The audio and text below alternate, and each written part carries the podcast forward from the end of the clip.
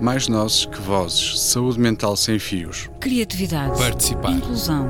Integrar. Comunidade. Compreensão. Incentivo. Garra. Interação. Energia. Aceitação. Laços. Força. Vontade. Bem-vindos a mais um programa Mais Nozes que Vozes Saúde Mental Sem Fios. O dia de hoje marca o início de uma nova colaboração que esperamos ser longa e produtiva com a Engenharia Rádio. Durante o programa de hoje, iremos conversar com alguns elementos do nosso programa e da Rádio Engenharia para conhecer melhor esta colaboração e o que podemos esperar do futuro.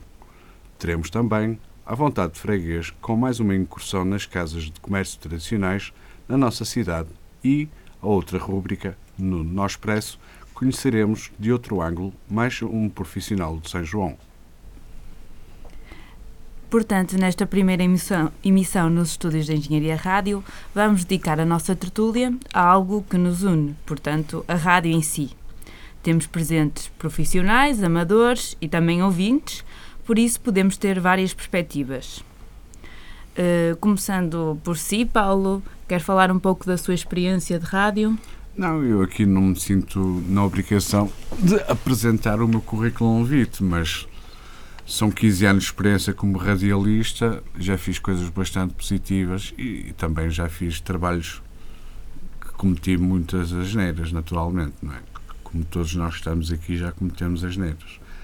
É o que tem a rádio, a rádio é é um bichinho que, que nós ganhamos, mas com a idade esse bichinho vai se manifestando cada vez menos e a rádio deixa de ter magia, em especial hoje com o digital muito avançado, eh, não se escuta bem aquelas rádios que ainda emitem por hertz, que é o caso das novas rádios comunitárias que existem em todo o mundo, exceto na Península Ibérica, onde existem, existe legislação suficiente para as rádios comunitárias terem uma antena e emitirem via hertz com um emissor normal. Uhum. Sim, tem razão. É verdade que a importância da rádio foi diminuindo ao longo dos anos. Uh, mas, por exemplo, Mário, acha que a rádio ainda é importante hoje? Eu, o que eu penso da rádio é, é que eu fui um ouvinte da rádio durante alguns anos. E o que, mais, o que eu mais gostava de ouvir era música e histórias sobre as músicas que, que eles punham. E também gostava de certos programas que era que era, por exemplo, os Sons do Mundo da, da, Antena 3, que dava ao domingo à noite, mas isso já há uns anos, agora não, como eu não ouvo, já não ouço, não sei se, se ainda transmitem ou não, mas eu como ouvinte eu gosto mais de ouvir a música do que as pessoas a falar ou a transmitir, seja o que seja. Também gosto do noticiário, por exemplo, à hora certa, nem que seja 5, 3 minutos. Gosto de ouvir assim por alto o que se passa, mas o, a minha opinião vai mais para o sentido da música. Uhum. Gosta mais do noticiário na televisão ou na rádio? Gosto mais da, da televisão gosto mais da televisão. Na televisão vê-se as imagens que podem falar mais do que a própria palavra. Eu acho que há uma coisa engraçada na rádio que é precisamente não ter imagem.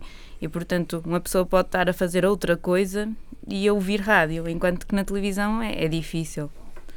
E também, mesmo as coisas que passam na rádio, quando nós temos interesse é porque aquela música nós gostamos, é-nos familiar, ou então porque disseram alguma coisa que nos despertou interesse, que é da nossa área de interesse.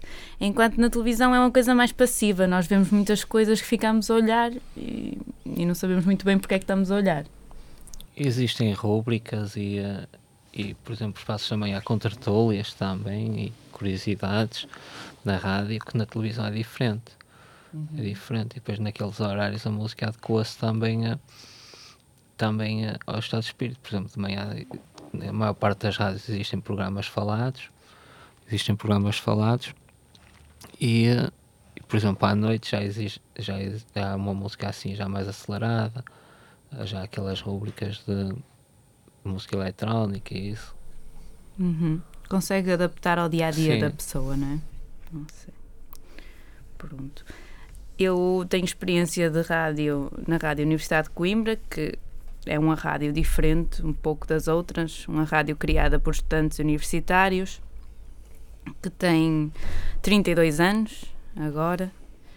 E, e realmente o que me atraiu na rádio foi primeiramente uh, a música.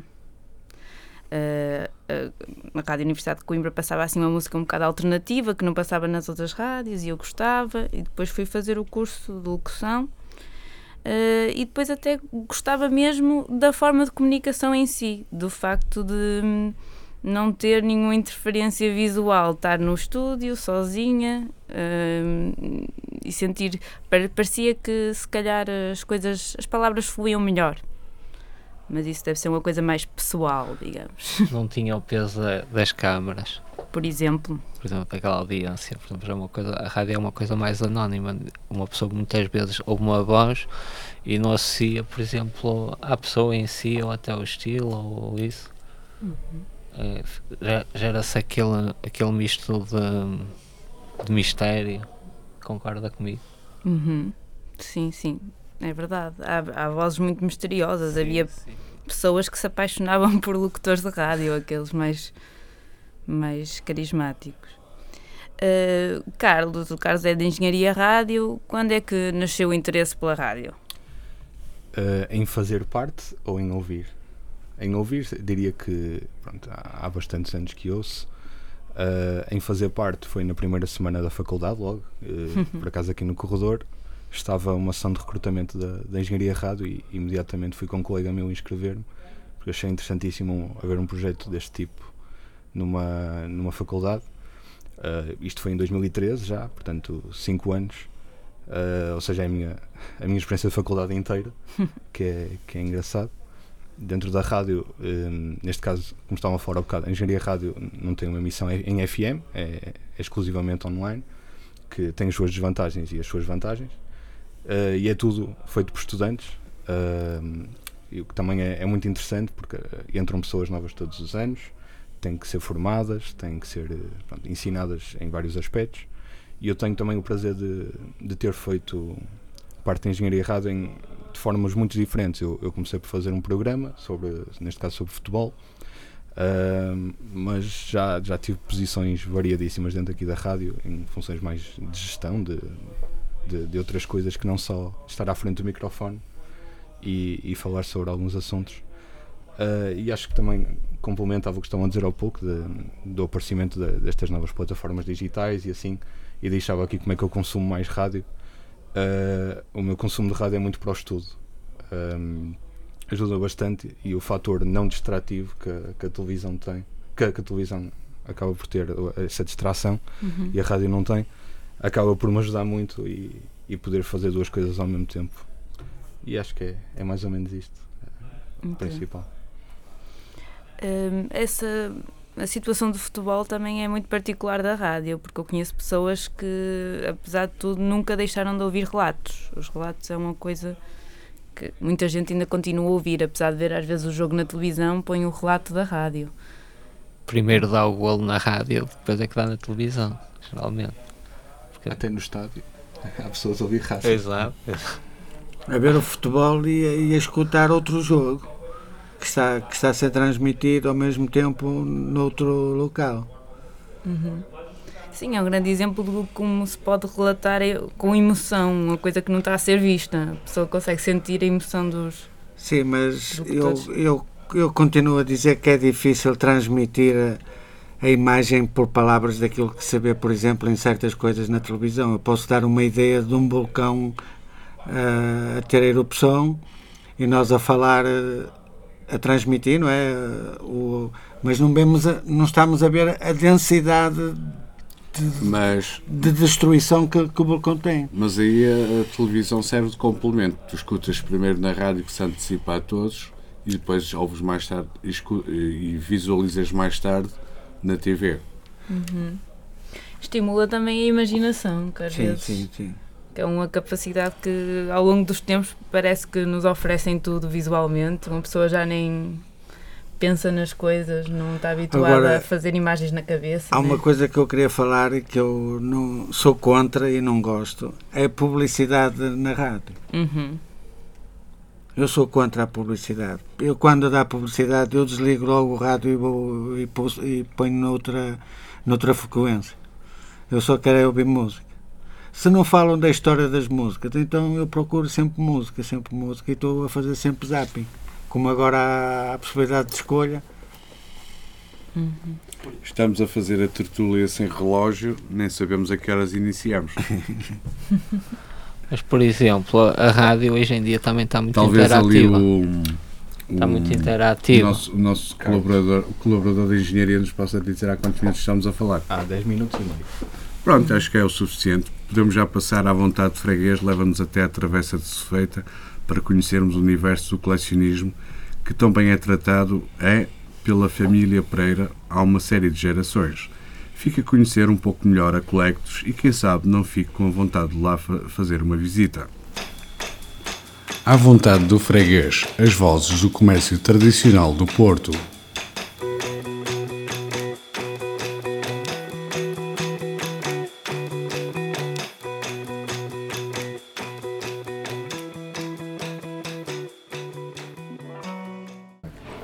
Colecionar é um método de avaliar, selecionar, trocar e apresentar itens diversificados relacionados com um determinado interesse.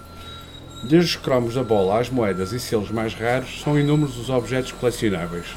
À vontade de freguês veio ao número 8D da Travessa Susfeita visitar a Colectus, uma loja de venda de multicolecionáveis criada em 2005, onde coexiste o espírito moderno com o antigo. Luciana, Inês e Iris são três irmãs que dão seguimento à tradição e gosto da família Pereira pelo colecionismo. Inês, como surgiu a criação deste espaço e qual a ideia da sua origem? Eh, o nosso espaço foi criado em 2005 no, no seguimento de um curso que uma das minhas irmãs frequentou eh, de uma empresa que incentivava o empreendedorismo pelas mulheres. Eh, Como nasceu a vossa relação pessoal com o colecionismo? A nossa relação parte do nosso pai, que também está no negócio, está há 40 anos com uma loja Sulfeita, então o nosso negócio é um bocado de seguimento, a continuação dessa paixão dele. Que coleções podemos encontrar no vosso espaço? Eh, No nosso espaço temos sobretudo postais e selos, é o que nós temos em mais quantidade, mas temos etiquetas de fósforos, temos latas, posters, vinil, moedas, notas, um bocadinho de tudo. Eh, latas, eh, livros infantis. Muito bem. Inês, qual é o artigo mais valioso que aqui podemos encontrar? Se é que é possível eh, apresentá-lo. Eh, o mais valioso acho que é esse jarrão do século XIX, pintado à mão. É Ming? Semin... Gera- Geração Ming? Ah, sim, sim, sim, é o mais valioso. Os nossos eh, ouvintes não podem visualizar o, o, o, o vaso, mas podem vê-los no vosso site, na, na net. Qual é o vosso site? Eh, nós temos um blog, eh, Colecionar Collects, acho- penso que é este, tenho que confirmar, que é um bocado longo o, o- o endereço. Se enganar, não tem problema. Sim, e temos o Facebook e temos o Instagram. Como é feita a avaliação do valor de cada artigo e se não tem um lado emocional, um peso muito forte nesta avaliação? Eh, certas coleções é mais fácil a avaliação, como os selos, as moedas, que existem catálogos. Os postais é um bocado mais subjetivo, mas também dá para perceber quando está dentro do negócio quais é que serão os mais valiosos ou não. Depois eh, há outros artigos que é mais o valor histórico, o valor emocional é mais para os clientes. Eh, Nós temos, por exemplo, a caderneta Vitória, que é, uma, que é, um, que é um, que é um tipo de objeto que as pessoas emocionalmente estão muito ligadas. Que quando vêm tem sempre uma ligação, quem teve aquilo em criança dá, valoriza muito ver agora e é uma coisa que gostam. E qual é o artigo mais antigo? Mais antigo são moedas romanas. Moedas romanas? Sim, sim, é, penso que será o mais antigo. Tem bastantes? Pouco, há algumas. Algumas. Sim. Eh, Como colecionadores, é emociona- emocionalmente difícil vender artigos das vossas coleções. Vocês, como colecionadores. Sim, uma pessoa tendo uma coleção é sobretudo um gosto. É um hobby, mas é, é uma pessoa que cria uma ligação emocional à coleção. Muito bem. E é complicado desfazerem-se. Porquê é que acha nos tempos de hoje tantas pessoas mantêm o gosto pelo colecionismo? Penso que é um bocado é um hobby e é um bocado a fuga também à realidade. As pessoas ficam concentradas em outras coisas, podem associar um gosto que têm, como nos seus, podem estudar uma temática que já gostam fora, por exemplo, aves, gostam de sobre aves e nos seus podem procurar aves e estudar mais a fundo. E é um bocado, acho, essa fuga e esse enriquecimento também pessoal e mesmo com outras pessoas, porque depois têm colecionadores das mesmas áreas, podem se juntar e trocar conhecimentos e também terem relações de amizade. Quem são os seus principais clientes? Uh, neste é, temos colecionadores mais tradicionais, depois temos os turistas, hoje em dia que também é uma grande um grande segmento de mercado. Sim, é, sem dúvida. E temos também pessoas curiosas que gostam por causa da imagem das coisas ou pelo seu interesse, também estudiosos, pelo interesse histórico dos postais, querem estudar a sua terra ou querem estudar alguma coisa e que procuram imagens históricas. Encontramos várias referências ao vosso espaço associado ao post-crossing. Pode-nos explicar um pouco deste fenómeno e como vocês surgem associados a ele? Uh, post-crossing é muito interessante, é uma, é uma ideia que uh, tem um site na internet, Post-crossing, se procurarem, e uh, nós uh, inscrevemos no site e uh, estando associado vamos receber a morada de alguma pessoa em qualquer parte do mundo que também esteja associada, de forma aleatória. E vamos mandar o postal para essa pessoa. Temos acesso a um pequeno perfil de, como, eh, de quem é a pessoa, dos seus gostos, escolhemos um postal e enviamos. E ao mesmo tempo, alguma pessoa do outro lado do mundo vai nos enviar a nós e nós vamos receber. Vamos chegar a casa, vamos ter lá um postal de uma pessoa desconhecida que nos vai dizer alguma coisa, vai nos dizer uma mensagem. E vocês já enviaram o vosso postal para lá? Eu, sim, já enviámos a título pessoal, já, já aderimos a isto. Porquê é que acha que nos tempos hoje tantas pessoas mantêm o gosto pelo colecionismo? Uh, é como tinha disto, de, de, uma, de um hobby diferente e uma fuga um bocado e as pessoas estarem concentradas em outras coisas e numa era que é tudo tão digital e é tudo tão menos palpável também às vezes há aquele sentimento de querer ter as coisas por um lado também, não é? De conservar. Muito bem. Inês, despedimos-nos pedindo que convidem os nossos ouvintes a visitar a vossa loja. Uh, esperamos que tenham gostado da entrevista e que nos venham visitar para poder ver ao vivo. Grato, Inês. Foi esta entrevista possível no espaço Colectos. À vontade do freguês, as vozes do comércio tradicional do Porto.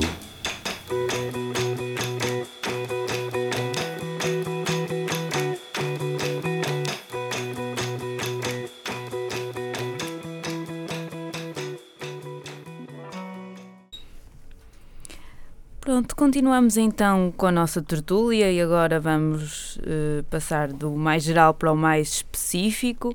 Temos aqui três uh, locutores da Rádio Mais Nozes que Vozes, ou pelo menos do projeto de rádio, e vamos, vamos perguntar-lhes sobre a experiência deles, particular. Uh, Mário, o que tem a dizer?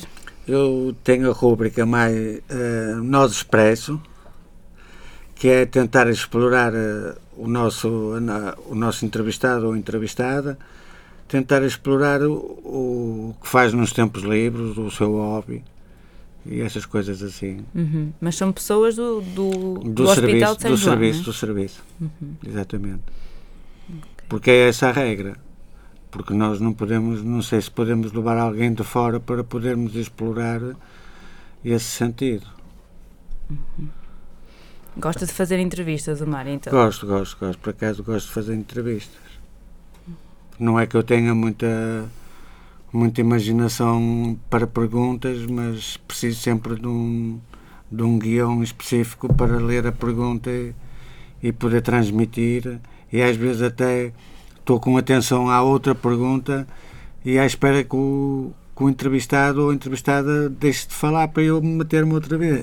Claro, até porque até porque em rádio o melhor improviso é o que está escrito. E nós agora estamos literalmente sem nenhum tipo de cábula. Exato. E, e, estamos a improvisar da melhor maneira possível. Estamos a ser moderados pela doutora Ana Sofia Machado e isto está a correr mais ou menos, acho eu. Agora também uh, oferecia-me dizer mais qualquer coisa, mas já, já me passou. Ok. Pronto, eu posso falar da minha rúbrica. A minha rubrica é a reverberação, aborda sempre um género musical diferente, cerca de três músicas com uh, algumas curiosidades sobre os artistas. a rubrica está em remodelação, aguardem novidades e peço desculpa por neste programa não estar, a, não estar disponível, não, não vos dar música. Na minha terra pede-se perdão. Está bem, Paulo, perdão.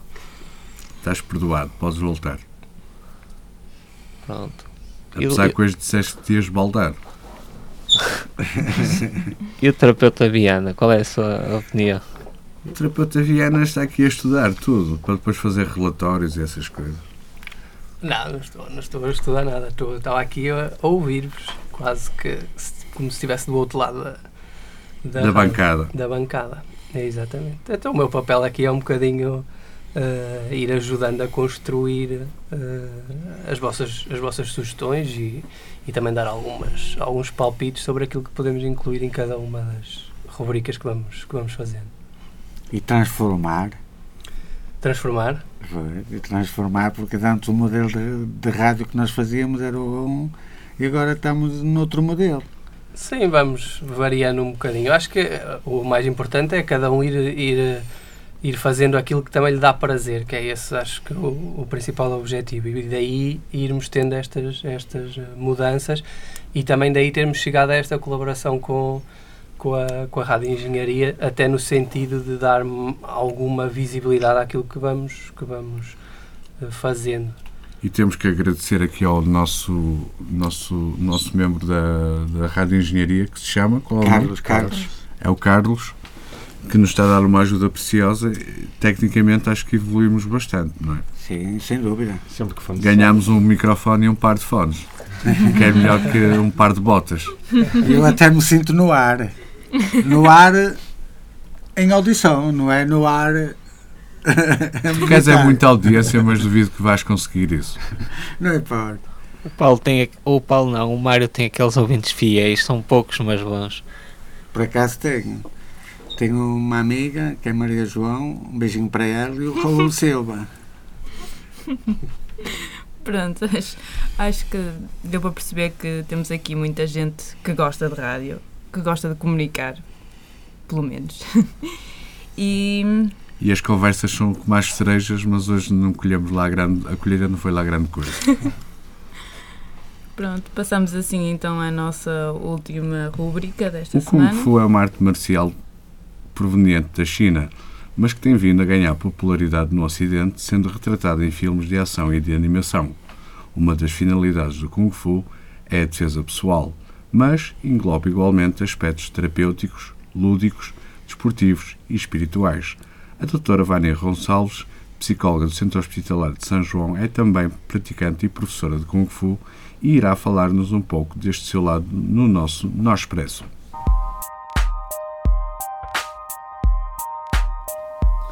No Expresso, um gol de conhecimento servido por um profissional do Hospital de São João.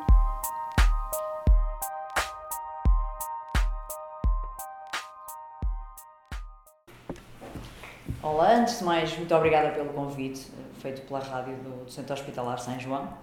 Eh, É de facto um prazer estar aqui a falar um bocadinho desta, deste meu lado que nem toda a gente conhece. Portanto, efetivamente, eu sou praticante de, de artes marciais de Kung Fu desde os meus 5, 6 anos de idade, portanto, já lá vão uns 22. Sou professora desde os 16 eh, e de facto já tive a oportunidade de, de passar por algumas experiências eh, também relacionadas com o Kung Fu. O Kung Fu é de facto uma arte marcial chinesa. Uh, dizem que já vai para além dos mil anos de existência e dizem também as teorias, mas naturalmente depois vale o que vale, que surgiram depois também daqui outras, outras artes marciais. Eu acho que o mais importante do Kung Fu é, é o praticante perceber que é uma forma de estar na vida e vai para além de um desporto. Pelo menos esta é a minha visão das coisas. Eu acho que qualquer praticante de artes marciais tem uma responsabilidade depois também com os outros e para com os outros e portanto acho que é mesmo a forma de, de estarmos na vida. Pronto, dou, dou de facto aulas desde os 4 aos 80, o meu aluno mais novo tem 3 anos e meio, fazemos uma batota e assumimos os 4, o meu aluno mais velho tem 50 e qualquer coisa. Um, e nós fazemos alguma questão de dividir uh, os alunos por turmas, naturalmente, para se poderem identificar com o grupo e podermos também adaptar o Kung Fu ao grupo que temos. Porque a arte marcial deve se adaptar a nós e não ao contrário, porque todos nós conseguimos praticar a arte desde que ela se consiga moldar às nossas limitações e às, às nossas capacidades. Uh, e pronto, é mais ou menos isto. Ora, histórias. Tenho, tenho, tenho algumas comigo, com os outros, tenho, tenho algumas histórias. O Kung Fu já me permitiu viver muitas coisas engraçadas. Okay? A minha primeira competição foi aos 7, 8 anos, foi cá em Portugal, mas a primeira vez que fui à Espanha foi muito engraçado. Primeiro porque eu estava em pânico, naturalmente, era uma criança de 8 anos e, portanto, estava longe do meu país, longe da minha família, estava claramente em pânico. E quando vi as minhas adversárias, que eram espanholas, a aquecer, disse ao meu mestre que queria vir para casa, porque claramente eu ia perder, até porque nesse dia de manhã eu tinha-me lesionado no joelho, eu tenho, tenho muitos problemas ósseos e por isso é que também fui para o Kung Fu. E nesse dia antes da prova, uh, de manhãzinha a sair do hotel, um, ehm, magoei-me no joelho e, portanto, quando vi o aquecimento das espanholas, queria desistir e, e vir embora para casa. Felizmente, o meu mestre manteve-me ali focada naquilo que era importante e, e após muita massagem e muita recuperação, fui para a prova e eu acho que estava com tanta raiva das espanholas serem tão boas e com tantas dores que não sei muito bem como é que fiz aquilo, mas, mas ganhei. Portanto, a minha primeira competição internacional de facto marcou-me imenso porque tive quase, quase, quase a desistir e, e felizmente tive um mestre espetacular que me manteve no caminho. Tenho, tenho alguns troféus. Eu não gosto muito de falar dos meus troféus porque acho que, que não sei, acho que é uma forma de nos gabarmos e eu não gosto muito disso. Mas sim, tenho, tenho alguns troféus. Tive a oportunidade de competir em, em, em provas regionais, nacionais, taças de Portugal.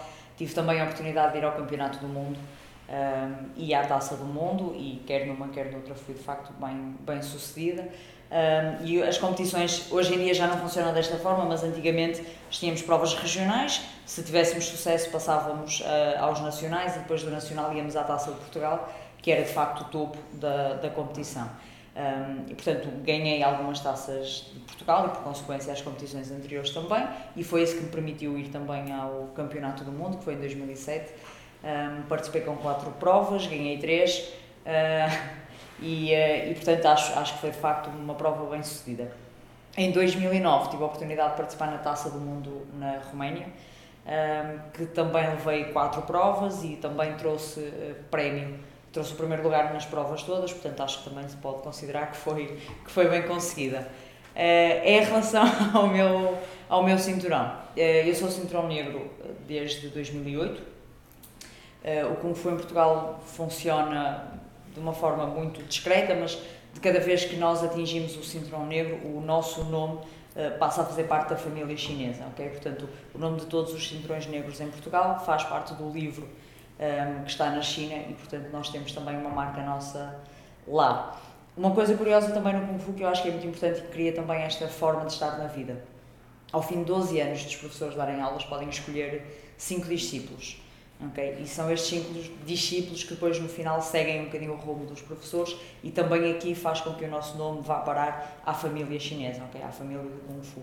Portanto, eu tenho o privilégio de fazer parte dessa, grande família chinesa por dois motivos, porque sou discípula do meu mestre e porque sou também cinturão negro.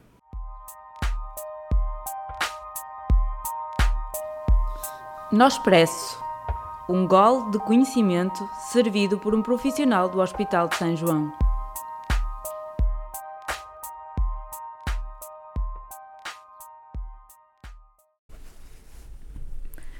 Eh, despedimos-nos assim de mais um programa. Uh, com os devidos agradecimentos à Engenharia Rádio por esta oportunidade e pela ajuda técnica especial do Carlos. Contamos convosco uh, agora também na Engenharia Rádio. Podem consultar o nosso programa na página da Engenharia Rádio brevemente e também na nossa página de Facebook da Rádio Mais Nossos que Vossos. Até já. Até já. Até já. Mais nozes que vozes. Saúde mental sem fios. Criatividade. Participar. Inclusão. Integrar. Comunidade. Compreensão. Incentivo. Garra. Interação. Energia. Aceitação. Laços. Força. Vontade.